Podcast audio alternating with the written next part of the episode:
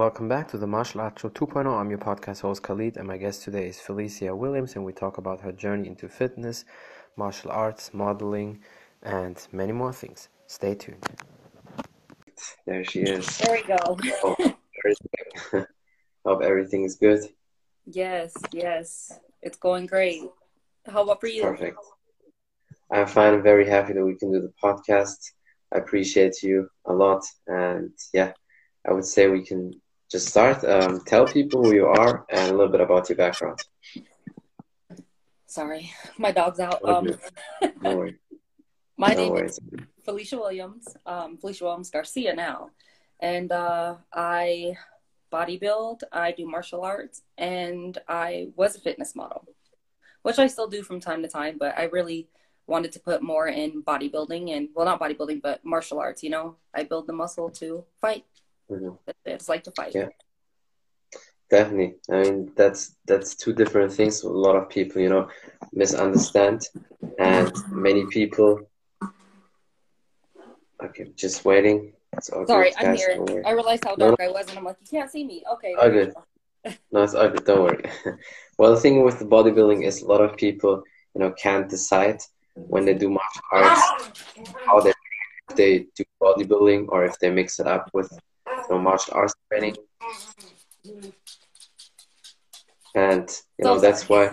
Oh, good. Don't worry. Come here. You out now.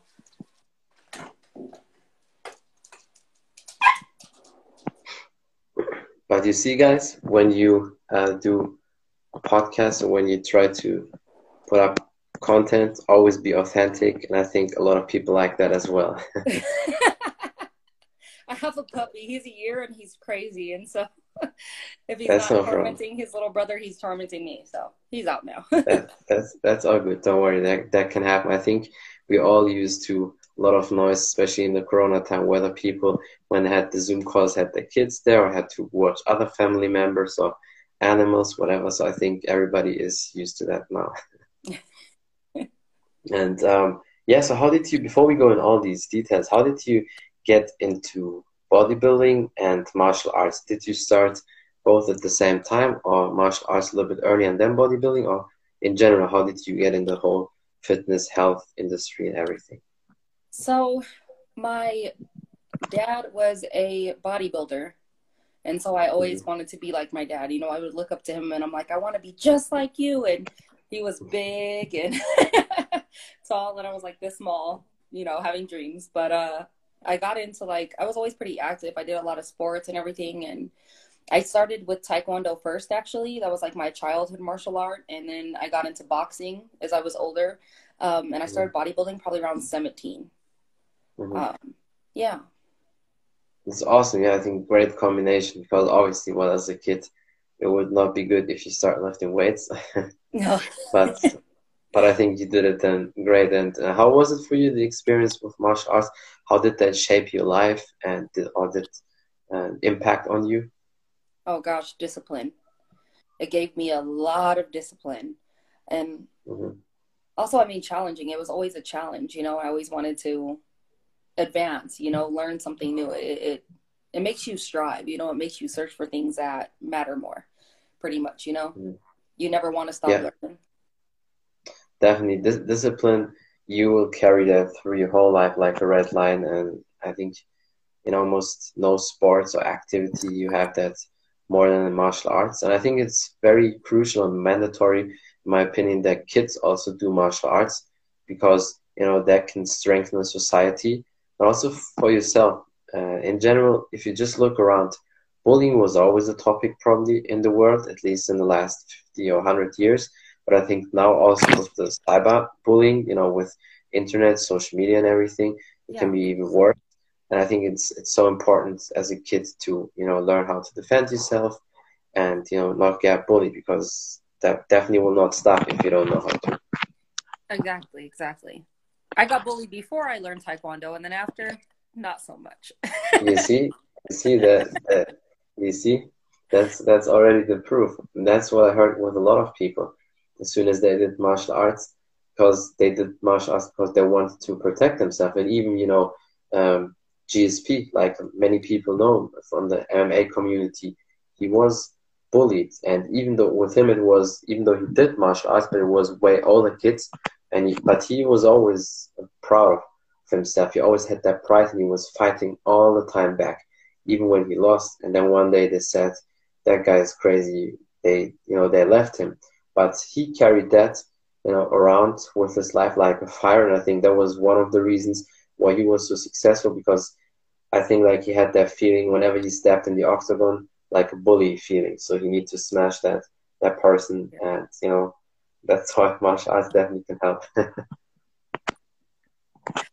how was it? How was it for you? Like first days, first experience with martial arts was it hard?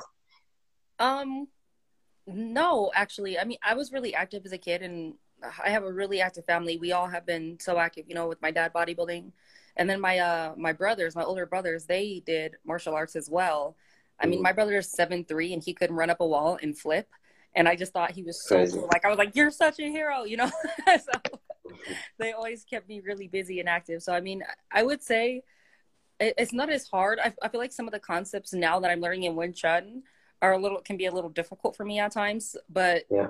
I have to work a little harder to learn them.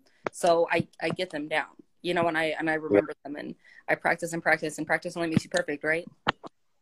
Definitely, yeah. And there's a question: What martial arts uh, do you do? I mean, like you said, Taekwondo, that's where you started. And yeah, what other martial arts did you do? Currently, I'm learning Wing Chun um, mm-hmm. at H- from Ancient Arts. Uh, Sifu Hunter is my Sifu. So I'm learning Wing Chun. Um, and I've done boxing in the recent years. So it's pretty mm-hmm. much like boxing. And my, my foundation was Taekwondo, and now it's like Wing Chun focus. I'm not really mm-hmm. boxing right now, but it always, you know, I, I can do it because I did it for so long, so many years. Yeah. I mean, it's definitely always good still to have it in the toolbox and sometimes to do it. I mean, if you have a sandbag or some possibilities, you can always, um, you know, still do it because that's that's what I think is very important. Even if you start doing later different styles or training different styles, you can still practice that because you can still mix it all together. That's why it's martial arts because yeah. you know you should try to have as many tools as possible. And um, obviously, strength and conditioning is also very important. Um, like you definitely know and did all the time. And did you do any other sports as a kid besides that? Like any you know sports um, to play, like football, basketball? So? Yeah, I played football. I played basketball, soccer, hockey. My favorites were hockey and football. and why? Because you wanted to smash your people. yeah.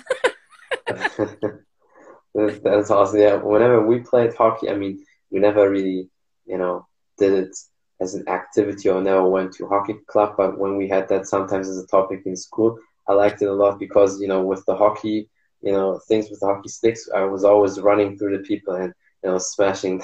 So and so that, yeah. So fun. that yeah, was the main reason why. Like, ah, checking everyone. Oh, it's so fun. Exactly.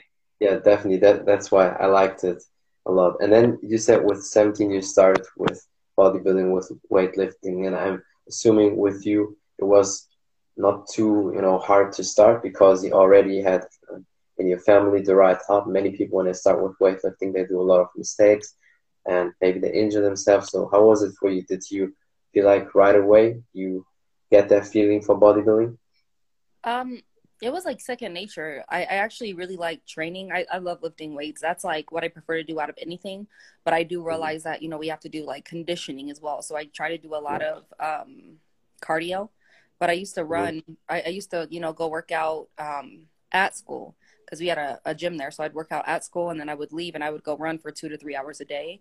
And uh, my brother was on the track team and kept telling me, "Get on the track team. You run more than any of us." And I'm like, "No, I'm not too competitive. Actually, I mean, when it comes to martial arts, yes, but in track, no. I, I like the feeling of running, just like I like the feeling of lifting weights. You know."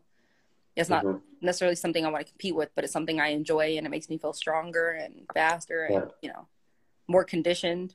So that's definitely very important. And what was the point for you when you said you want to do more bodybuilding, maybe competing or getting into the, you know, model uh, business?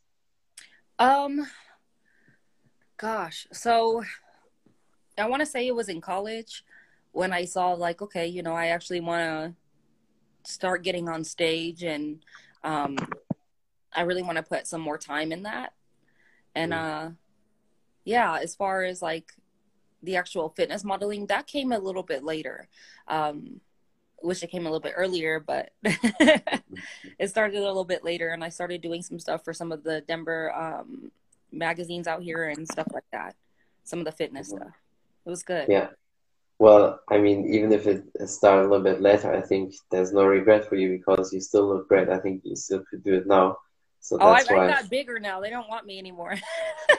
well, I think then you get different, you know, options. I think with the fitness modeling industry, especially, they changed in the last seven to ten years a little bit the game. Sure, the typical model stuff, what they do in Paris or Milano, always these, you know, between five nine and five eleven, very thin you know, ladies, that will probably never change, and that's where the most money is in the modeling. But I think the fitness industry gave people a lot of opportunities to do. In my opinion, that's the real modeling, because the, yeah.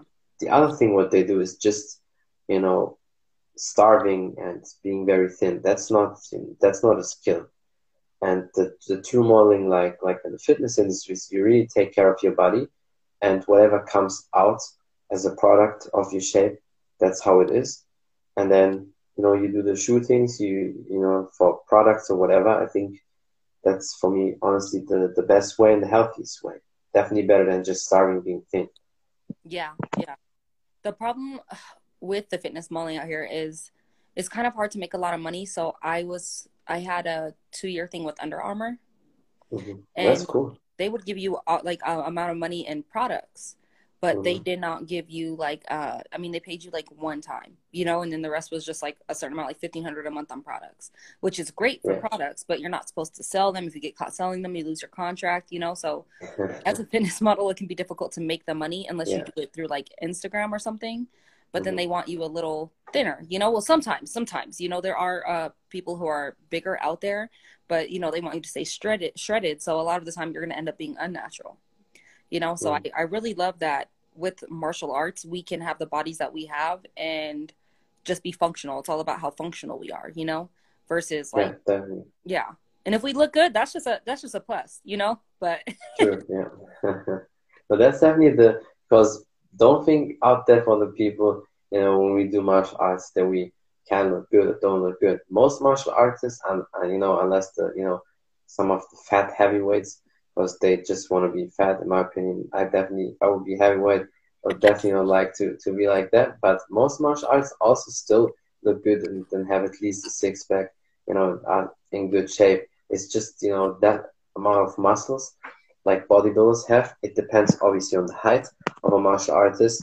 It's just too much. If if the martial artist is you know five nine, five ten, and they weigh two twenty, that's yeah. for that height is just too much. It well, is. if you look obviously at the heavyweights, like a Stipe, Miocic, or Francis Ngannou, they have that same weight like some of the bodybuilders, but obviously still different, different muscles. A lot of bodybuilders are very huge. Of course, they take the steroids, and that's a little bit different, but still. So I think, you know, we still can look good. So don't get that twisted out there. yeah, that's true. That is true. But it's never the main focus. That that's the thing. It's not not our main focus. That's just a good byproduct. Uh, for us, it's you know being healthy and having the skills, getting the movement in, and all the rest will come with the time. I mean, you're definitely the best proof. I mean, you look great. So oh, you do the so I think it's working good for you. I'm trying. I'm trying, especially after COVID, because when that happened, I'm sure we all packed a few extra pounds, so we all had to work twice as hard to knock that off.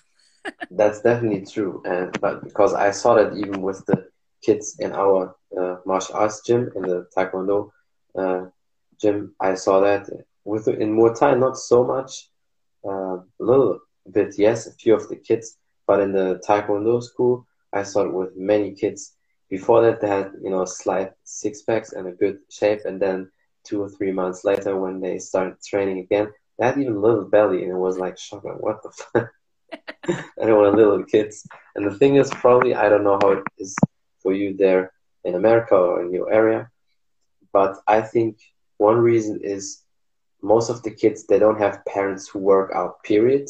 Yeah. And definitely not martial arts. And I think if your parents don't work out and they if they just send you to martial arts, they already give you a big service. But if they don't work out and then it stops, they don't know what to do with you, or they don't want to spend the time and give the effort, you know, to to help you to stay in shape. Because a lot of parents, and that's a typical um, parent mistake, whether it's with sports club or with kindergarten or school, they always want to send the kids out and then they give up the responsibility. They tell the teachers or the, the martial arts coaches also, okay, take care of that. And that's why probably a lot of them gained a lot of weight. yeah, indeed. Yeah, so how, how for you? Active parents, you know, my mom worked a lot, but she mm-hmm. always would come play hockey with us and she put us that's in all good. the sports. And so it, it helped right. a lot, definitely. Yeah, that, that's very important. How, how do you see that these days? Um, is it in your area in America the same that parents are less and less active? Because I remember that from my time as well, many you know parents did something with the kids, or the kids played outside uh, from morning to evening. And these days, nobody is on the playgrounds, nobody's outside. Oh, it's even the kids. I uh, gosh, I just got back from watching my nieces and nephews, five of them, by the way, and uh, mm kids don't even know how to use their imaginations without tablets. You know, we try to get them outside to play, and it's like, I want to play Nintendo Switch, and it's like, no, you know? yeah. go play. You have all these other options of things you can do. Go, go do those. You know. That's so yeah, true. I, I feel like our kids are not as active either. Yeah, but I think you know that's why for everybody it's even more, um, you know, the responsibility to do something because, you know, just because of the society everybody is doing certain things that's not always the right way just because everybody you know is following a certain path that doesn't mean the majority is right sometimes you know the minority is right and i think we need to decide what's right for us and then do the things and i think with the time and with the years it will be more and more like that that people get more overweight unhealthy and they look at you very weird when you work out, when you do your things. so I think we have to stick to that. yeah. So how was it for you when you had your you know competition or uh, preparations for shooting? Did you sometimes the meal prep and you you packed it with you, and then when you were eating restaurant were looking weird? You would definitely. Sorry. So was was it was it very hard for you when you when you did your food preparation? Everybody was looking at you. Yeah, cause you. I'm not a fan of the food preparation. I'm really not. I like to eat, and I get really cranky when I'm told that I can't eat things I want to eat. Um, mm-hmm. And I have a sweet tooth. Oh man, I have a sweet tooth. So like having to cut out your sweets and and cut out you know certain things from your diet and eating clean and eating all the time at some point you don't even want to eat you're so full and you're just like yeah. no i can't but you have to you know you actually yeah. have to like force yourself to eat sometimes uh and yeah people look at you and they're like that's what you're eating it looks really boring it's just like chicken with nothing on it and like rice you know with just some broccoli and no salt yeah, no butter no nothing it's it's yeah rice, unfortunately chicken. eat that but. But uh, I mean, I'm on a I'm on a diet now. Like that's how my diets were before. And now I eat really, really well. Um, I make sure to give myself cheats like popcorn, um, just you know regular popcorn, not with all the salt and added stuff. But a bag yeah. of popcorn is the equivalent of like you know a small portion of rice, and you can eat the whole, yeah. you know, popcorn bag, and it's very filling and it's nice to have for sure because you get full and you get the snack. I like it. So there's cheats that I have they have sugar free stuff now that they didn't have back then, except for Diet Coke, which yeah. I will not touch. You know, so. yeah, but I think it's all about planning. It seems like you definitely do a lot of right things, and that's why it's working for you. That's why you're in great shape. And how, speaking also about motivation, like you said before, now in the Corona time, it's really hard for a lot of people. How do you keep yourself motivated and still train and take care of the nutrition? Because you know, like you said, it's very easy that you get off track. But um, how do you do that? I have an accountability buddy. Your husband. yeah, my husband. so you don't have to do anything; you get it all handled. yeah, and I get bribed. You know, once in a while, if I really am having one of those off days, like you treat yourself. You know, if I'm like, oh man, I really don't want to, you know, go today. It's like, okay, well, I'll get ice cream. You know, like. Mm and I can't do that all the time, obviously, especially if you're like leaning out for a show or getting ready for a shoot. You can't eat things like that. But you know, on your off Yeah. time. Yeah. And there's, And- there's healthy alternatives. You can make your own ice cream with like coconut milk, you know? It's true. Do you like these healthy, you know, alternatives? Because sometimes, my opinion, it seems like it's too crazy about everything protein, protein. Like sometimes, like a scam, they put like in everything a little bit protein, and they say, you know, it's uh, protein, you know, you know, yogurt or protein, uh, what, whatever, ice cream or cakes or so. So, do you think it's sometimes too much? Yes, yes. I at times I, I really do think that it's too much to be honest. Um I mostly eat vegetarian. I find that that keeps me um healthier. I feel great and plus like it keeps me a little thinner, you know. But I still Mhm. do once in a while eat meat. Um I'll have like lamb, fish. Uh I do eat protein, but I'm not too I make sure I get in it, like get my protein in, but I don't I'm not in access to it. You know, you can get a a, a perfect protein combination from beans and rice Yeah, you know um true. but i just don't yeah i don't actually eat that much protein i feel like you're gonna jack up your body you know you're gonna mess up Yeah. I think so. Sometimes too, it's too much with uh, what the people say, the two grams per you know kilo or you know um, uh, per pound or so. What the, it's definitely the amount of protein what what people supposed to eat is is too much. So if somebody you know weighs 155 pounds and they say you should eat 150 gram of protein, it's definitely that's too overkill. much. You know, overkill yeah that's like from the bro science bodybuilders. yeah and maybe you know if I they mean, take my something. bodybuilder and at certain parts he mm-hmm. ate a lot of protein but you know he got to the point where he's like seriously you don't need all that protein to grow you really don't you're gonna grow Yeah. without the nutrition you have you know you just want to Yeah. eat healthy things you don't want to overdose True. yourself on protein or overdo anything Yeah. really you know It's true. I yeah. stay away from dairy. I don't touch dairy. Yeah. It's such a fattening thing, bloats you like crazy. Once in a while, I like Yeah. pizza, but no, I, I I try to stay away from dairy. Well, I think if you eat once a month or so pizza, it definitely will not do anything to you. But I see also many people, you know, they you know get stomach issues with that, or even if they don't, but they feel like all the time full, and then the belly looks bigger than it than it is, and a lot of people get you know skin issues when they eat a lot of dairy. That that's a big problem. So that's what definitely cuts it off. Yeah, yeah, for sure. I don't want any of the health issues. yes, I see, I see definitely. cancer, and I don't want that either. So That's true. Yeah. And speaking of the nutrition, how do you eat normally? Do you have, you know, typical structure um, how you eat, or it depends on your mood and what workout or in preparation? I eat everything in moderation, but I pretty much eat whatever I want to. At this point, I'm tired of doing diets. I'm taking a little break. Yeah. Now, when I get close to like a tournament or something, I'll probably, you know, be a little bit more structured. But I, I try to eat, I eat whatever. I just try to do it in moderation, you know? If I have a craving, Mhm. I don't deny it to myself, but I'm not going to eat a lot of it, you know? So, Yeah. I think always being healthy as possible is always the best way, yeah. and the rest you can always, you know, still adjust. And speaking also of the competition, uh, how many years did you do the bodybuilding competition, and also what do you see the difference for you in preparation for martial arts or bodybuilding competition? Um, you know, obviously the skills and the fighting is different, but in terms of nutrition, Geez. Well, I would say from like ages 22 to 25, that was me. Like, well, no, no, to like 27. So I had from like 22 to 27 was like my prep years for getting on stage, you know? Um, now if I'm going to do it, I, you know, I cannot really find a place if I wanted to be in bikini because they're super skinny and I don't necessarily like that. And I tend to build. what is the weight class for that, or is there a weight limit for that? Uh, yeah, it's like when it comes to um, so with like bodybuilding classes, right? And and NPC or our IFBB, which is the pro of the NPC.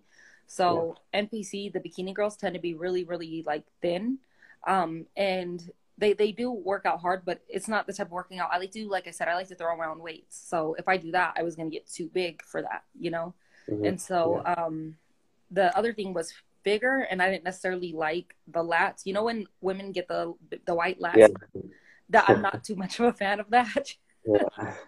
I see what doing. now that just happened last year. They have a new um, they have a new division which is now wellness, and it's like right in between. Yeah. like, women are a little bit bigger, but they don't have the lat spread.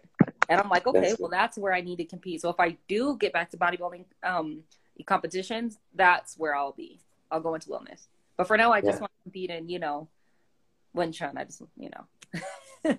No, I, I think definitely with the martial arts competition, that's good for you because sometimes I feel like with the bodybuilding, obviously, some if somebody makes a big living of that, it's different. But many times it's just you know at least that's how it is in Germany. You get a big you know chunk of uh, you know, protein powder and a plastic cup, and you know in bodybuilding, and I see that in no sports when you get tenth place or so, you still get a medal, or you still get you know a cup, and it's it seems like you you won something. And in my opinion it should be only first three places. Always like it's in every sport. You get the gold silver bronze medal and there's not you know uh, number 10 and they also you know get a trophy No so participation awards. No, that's bullshit I'm not a fan. Yeah. Definitely you bullshit because participation to me, no. you know, it's true it makes you work definitely. harder. You know, participation just makes you okay. I'm okay where I'm at. It makes you complacent, in my opinion. You know. Yeah, no definitely for sure and how uh, difficult was it for you or how difficult is it for you when you want to prepare for martial arts competition nutrition wise do you change a lot or you you know you just try to eat a little bit healthier Well, I'm probably a ways away from a competition in the Wing Chun. Um, at least like a, I want to put another like year maybe before I compete. Um, Mhm. but I'm sure it, it's gonna, I'm gonna have to follow a specific diet. I'm sure that I Yeah. will. I, I will anyway. Um, you know, I'll eat healthier, I'll eat better, and I'll make sure not to like skip meals. I'll have my meals on time and everything, which will probably be a few a day, just because I want to keep that metabolism going. You know, to fuel me throughout the day. I, you know, what was your weight class when you uh, competed when you were on stage it would have been fi- uh, bikini figure. Mhm. So I, gosh, I prepped for two competitions. Um, one of those competitions, I ended up in a car accident um, six weeks Oh. out. So I didn't actually get to hit the stage. I went to the competition, but I didn't get to be in it. So that sucked. And then um, my second one, I, I I did not have the best trainer, and I lost about thirty pounds in a month. I got so sick Oh, and I yeah, I lost about 30 pounds that month. So definitely having the right diet, know who you're doing and not protein overloading and doing those things you shouldn't be doing will help. mhm. Do they uh, weigh the athletes uh, before they go on stage, or is it just you know Yeah, if your shape uh, fits for them? You have to have yeah, you have to be it's like the night before, but you want to be under a specific weight class. So if you're over that, you know, you got to compete in like what's above like you have a certain height and a certain weight. But it's like even in that class you're divided into classes. So if you're this height, you have to be this weight. If you're this height, you have to be that. Ah, weight. okay, understand. So that means probably if you know a woman is five five and she weighs 115 pounds, that's probably you know almost too thin. And then they tell her you know to be a little bit bigger or so. Yeah, yeah. If you're bikini, I mean, well, it depends too because sometimes women can drop down, but I probably would have to get just to like 120 right now where I'm at, and I'm 5'4. If I wanted to compete in like wellness or figure. Yeah. Do you see yourself one day competing again in bodybuilding, or do you say no, it's enough? Because I mean, you focus a lot on the martial arts, and your shape is still great. You have so many other things to do. Uh, do you still think one day maybe you want to do it again? Yeah. Yeah. Just to get out there, all that hard work for nothing. Yeah, that's that's true. So, you have any specific goals? Maybe you know, certain state competition or national champion or so. Uh, well, that's more for like when I do the bodybuilding. I mean, I just want to do a local NPC show, you know, um, maybe the Rocky or something like that. But Mhm. um, when it comes to you know Wing Chun, I really want to do competitions in Vegas, and I really want to do one in China. But I don't think I want to stop Yeah, at one, you know. yeah, no, I think that would be definitely dope if you go to China and have a competition there. It seems like it's very, it's always like a dream for every martial artist to either compete in China or Japan. Yeah, definitely. I mean, my uh, my coach, the, uh, with him, well, not my coach, my Sifu. Sorry. See, now I'm like going between bodybuilding and martial arts because you call me Mhm. bodybuilding coach's coach and Sifu for Wing Chun. But Well, my my Sifu Hunter, he's uh recognized here and in China. So as his students, we're recognized in China as well. So when I progress here in the states, I also progress in China. Mm-hmm. So I can compete in China. I just gotta, you know, get over there and, and do it. Mm-hmm. Well, definitely will come with the time, pretty pretty sure. And what would you say? Because I'm pretty sure many people ask it, um, especially the women, if they want to get into modeling, whether it's normal modeling or fitness modeling, what would you say um, is very important to know? Any advices for the people? You're only gonna do what you're passionate about. You know, if you don't have a passion for what you're doing, find what you are passionate about. You know, Yeah. and then go hard with that. That's what I Mhm. would say. You know, and, and dieting, exercise is important, but at the same time, like don't overkill yourself for anything and don't, Yeah. you know, let yourself have at least one cheat a, a week or something, you know, if you're preparing for a show or just in general, don't cut everything out, everything in moderation, you know? You just got to find Yeah. that perfect balance and find healthier alternatives. You don't have to like not have everything, you know? hmm Yeah, and also what a lot of people need to know is these big models for you know big companies like Under Armour or so, they get paid a lot. And if you get paid a lot, like between hundred thousand and a million, then I think most people would definitely diet crazy and they you know they would take the hard journey because then it's worth it. But if it's you know a couple hundred bucks or so, a thousand dollars, uh, it depends you know if it's worth it for you or not. Yeah, yeah, I definitely think so. And I think no matter what, I mean, you should love yourself, you know, and, and be patient with yourself because all of our bodies are different. And I think that's something that probably should be celebrated, you know, our differences Sure. and the hard work we put in. Our body, you know, no two bodies are the same. You know, Yeah. it's just not the way we were made. So, you know, I think Definitely, we yeah. have to be patient with ourselves and accepting. And I know I don't judge anybody for being unnatural, um, as long as they don't judge me for being natural. You know, I don't care what people Sure. do, but don't kill yourself to, to to obtain a look. You know, that's what I would say. Don't kill yourself to obtain a look. Definitely, yeah. And I mean, if somebody takes the steroids or the uh, the special acai bowls in martial arts, then definitely think we can judge them because many people they say they don't don't don't take anything and take it like in UFC.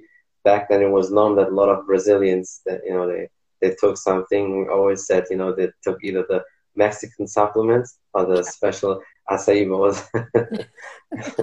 you could see that, and as soon as USADA came up on you know on stage, then a lot of these physiques changed, and suddenly the skills dropped. So we wonder why. Yeah, exactly, exactly. That's why you know try to stay natural. And you know, there's also many people, many coaches say if you're not healthy enough to compete, uh, because a lot of them they said they need the TRT or so, then you can't compete. That's it.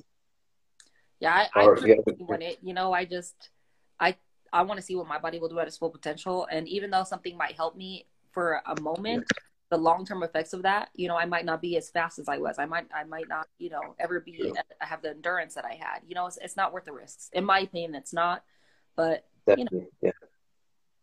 Not true, and that that would be my most concern. Not that I, you know, get caught because I think people, certain people who have a lot of money and they know how to do that, they can get away with that, uh, even in the UFC or so. But my biggest concern would be, what if I'm 40 plus and then done, and all the these effects? Because many people when they're 50 or 60, uh, they died of that, and we see that with many MMA fighters who used to fight in the early UFC days or in Pride also, they had a lot of issues. I think Kevin Randleman was also, you know, a good example of that. That was one of the issues, you know, when he died, certain other things as well. But, uh, you know, often it's, you know, something with your kidney or liver and it comes uh, through the steroids. Yep. Yeah, and all that. yeah. I've, I've known I've had a you know just being around the bodybuilding community for so long i have known people that have needed heart surgeries and Mhm. stomach surgeries just from the damage that the steroids has done to them you know and they were safe and they thought they were careful but it can True. affect anyone you know Definitely. And I think one famous example, I don't know if you know him, but he was also on YouTube pretty big. I know many Americans, they, you know, they know him or watch the videos. Rich Piana. He was a oh, very big dude. and he died that three years ago or so. Yeah, it was crazy. yeah yeah not to say we didn't see it coming though you know but that that was hard that was a hard one Yeah. You know I what's did what's crazy? It's hard work, but you, you know, you do something Yeah. like shredded all the time. You're on something all the time. Know, true. like Yeah, and he looked like a balloon. Yeah. Yeah.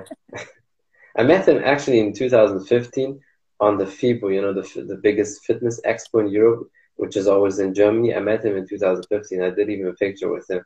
And then, you know, three years he died. That's crazy. That's definitely crazy. I think his YouTube channel is still up there. They some I don't know if they put some promo stuff from back then or so from him there, but uh, that definitely was crazy. And he was always known for that word squeeze. Whenever he was training, he's always being squeeze, you know, when he did the workouts or so. But that was crazy. I mean, his uh, physique. So that's why just stay away from steroids, be natural, Yeah. and then I think you will get where you want to be. Um, and there's also one other topic I'm pretty sure a lot of business people are interested in that. Um, you're also into business, so tell people a little bit about that. And, um, yeah, maybe a few tips and tricks. Yeah. So I actually do have my own business that I run out of my home and I love it. It can be hard some days having your own business to find the motivation, but it, you're never going to Mhm. work harder for anyone else than you work for yourself. That's just the truth, you know? And so I was tired of putting in business for other people and working hard for them, making them money. And I was like, you know what? I'm not doing that anymore. I'm going to put money in my pocket and I'm going to work this hard for myself, even harder, you know? And uh, yeah, so that's what we're working on now. Yeah. And Definitely. looking for a home because of the hard work, you know? So it's paying off. That's good. Yeah. So how long uh, are you doing that business, or how long are you in that? Gosh. So I'm pretty much I'm a I'm a health taker. I take care of those who have disabilities that are less fortunate than us. Um, Mhm. gosh, I'm doing it for about five years. That's good. Yeah. Well, no, ten years, but out of my home, five years. hmm Yeah, I think it's it's very important what you do because many people don't pay attention to that, and also giving back to people is very important, and that's why you also deserve to be very successful. Because I think the only people who really deserve to be successful, very successful, and also if you look at the people who have a lot of money and who are very rich, it's always when they find solutions for something, you problem solve. Yeah, yeah. I definitely believe in, you know, giving back and doing something bigger than yourself. But if you happen to make Mhm. good money off of it, then that's just a plus. But I would still do Yeah. it if I wasn't making good money because I have, and I did. yeah, that, that's that's great. And what would you uh, give people as an example if they want to start their own business, maybe from your experience, um, how to start or what are the key points? Um, life is all about, you know, making the right connections, talking to the right people, you know, making That's yourself definitely known, you know, making yourself uh, accessible to meet people that are out there that you might have an interest in something in, you know, start having conversations, put yourself out there, talk to people. You never know when Yeah. you know, that will come around and you'll strike interest in it, you know? Yeah. Mm. Make friends. No, can, yeah, no, definitely. I can definitely see that 100% uh, because with the podcast, probably if I you know, didn't reach out to many people and connect with all these people, I definitely would be still maybe at episode 20 or so. Now I already have 509 episodes since last year when I started. And some people always say it's luck or how do you do that? But also with the time difference with America and Germany, it's always between six and nine hours, you know, six hours Eastern time and then up to Pacific time, nine hours. And it's just, you know, reaching out to 100 people in a week, 20 people were, reply in that week. And then you get your five to six people for the week divided. And then you, I always look a week forward. So I don't have a, you know, empty week. And most of the time I, you know, can fill up my days with the podcast. I think if you have a passion for something, you just do it and the rest will come. Yeah, definitely, definitely. You put passion in. You'll work hard for yourself. That that's hard work right there. You know, Definitely, And yeah. so that's that's admirable. But you found what you're passionate about, and you're working for it. So Thank you. congratulations. Yeah, people some, that is a lot of podcasts. Thank you. I appreciate you. Yeah, people sometimes think, oh, it's just easy. What is that? It's just talking. But, you know, if you look at podcasts, why is Joe Rogan so successful? Sure, he was before even known from the UFC because UFC commentator and he's a comedian and he definitely had maybe some more connections than other people when they started. But the biggest reason was because he put in the work. He still did all these episodes, and he did it for many hours. And I'm pretty sure his schedule is very stacked with all the other things he was doing back then. And he started 2009, and look where the show is. And there's still on YouTube, I think, the first episodes where he was in a very small studio. And sometimes he did even episodes in his house where you could even hear his, you know, kids, his daughters, you know, fighting. but you know that that's how he started, and now it's a crazy big studio, and he has a deal with Spotify for four years, gets hundred million off that. So yeah, I think yeah, that is definitely yeah.